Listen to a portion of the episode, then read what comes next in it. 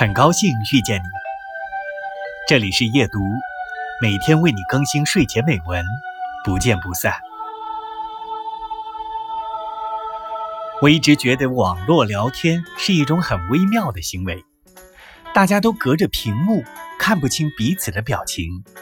而打出去的字、发出去的语音，有时候无话可说时，还有强大的表情包，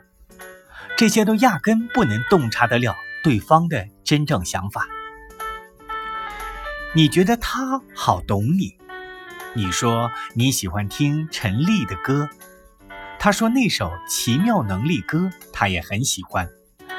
而或许他只是恰好听过这首歌，亦或是靠强大的搜索引擎来正中你的下怀。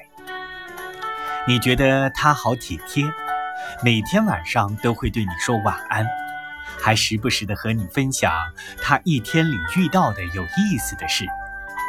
而或许他是群发，亦或是复制张贴发给了不同的女生。你觉得他花了很多的时间陪你聊天，而或许他花了更多的时间在陪另一个女生聊天。他把他，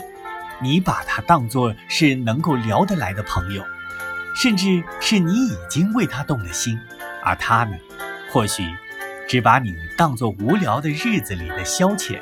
亦或是众多暧昧对象中的其中一个。聊天可以，但是千万不要轻易交心，别等到他再也不来找你的时候，才明白暧昧让人受尽委屈这个道理。